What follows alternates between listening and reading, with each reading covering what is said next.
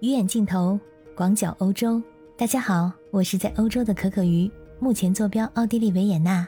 欢迎收听我的节目，聚焦欧洲的生活百态。今天呢，跟大家聊一聊我在欧洲打疫苗的经历。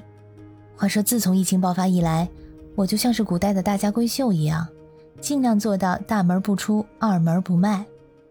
很多朋友呢，也是很久不见了。要是见面，也尽量选在宽敞通风的地方，大家聊聊天，像普通的聚餐啊、娱乐啊，都是能免则免。我们说以前呢都是网友变朋友，大家在网上聊得开心，就面面基、吃吃饭，成为现实中的朋友。而现在呢是朋友变网友，现实中的朋友现在只能在网络上问好、打招呼，这也是个无奈的现实。这几天。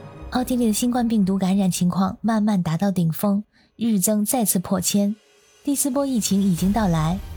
这波疫情也是在意料之中，还好上个月底我终于把两针疫苗给打完了，感觉松了一口气。这个疫苗接种我也是等了很久，从年初开始，那时候疫苗短缺，老年人以及危险职业人群等优先打疫苗，按照年龄段排队是由高到低。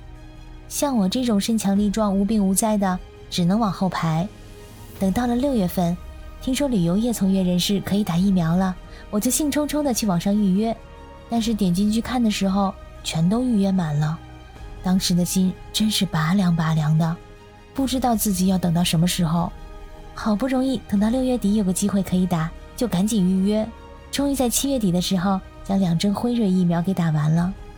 虽然说接种完两针疫苗依然有再次感染的可能，但是它的病程通常会比没有接种的人更加温和，很大程度上可以避免引发致命危险。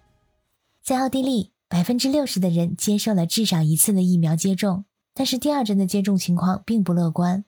以我的经历为例，在联合国旁边的奥地利中心，这是一个很大的会馆中心，第一次的接种人很多，无论是等待接种的区域，还是留观区域。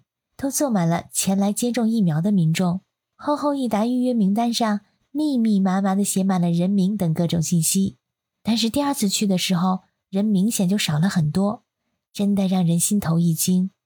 听说有不少人打了第一针疫苗，有了疫苗证明就去度假了。八月份呢是传统的欧洲度假季节，在工作日原本拥挤不堪的街头变得空空荡荡。我在这里生活多年，早就已经习惯了。在八月份，整个欧洲都像是被按下了放慢键，大部分人都选择在这个时候休年假，人们拖家带口，纷纷外出度假，十分悠闲。基本上各种商务活动全都暂停，就算是你的签证到期了，那也只能等。所有的事物都往后延，甚至平常去的餐厅，有时候都是大门一锁，门口贴了纸条：“很抱歉，老板外出度假。”没办法，你只能悻悻地折返。这种情况呢，一直持续到九月份才恢复原状。特别是这次疫情时间很长，所以今年人们的旅游欲望也暴涨。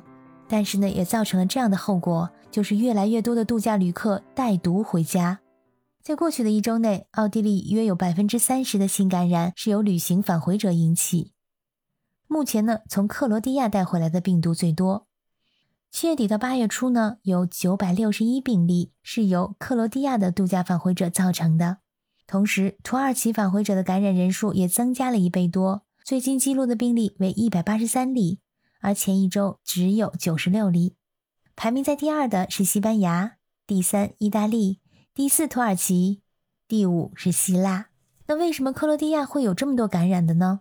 七月底，有上百名游客从克罗地亚返回后，被发现感染了新冠病毒。这些游客在克罗地亚的帕格岛上参加完庆典之后返回奥地利，随后呢，在国内确诊。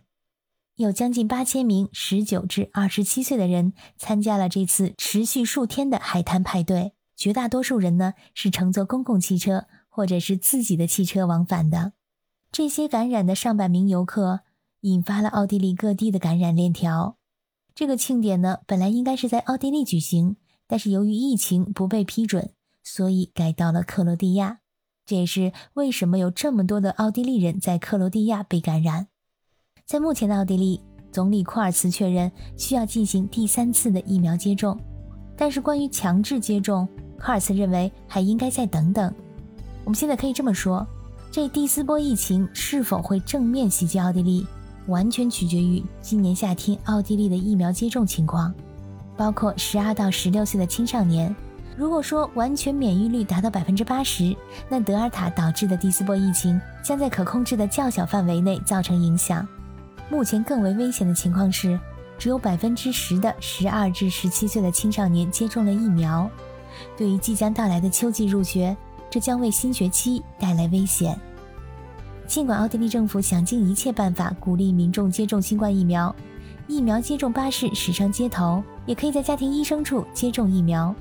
但是目前，奥地利每天只进行大约三千次的第一剂新冠疫苗接种。欧盟西部和南部很多国家都遥遥领先于奥地利，只有瑞士和少数东欧国家进度比我们更慢。现在很多工作或者很多场合都需要出示打疫苗的证明。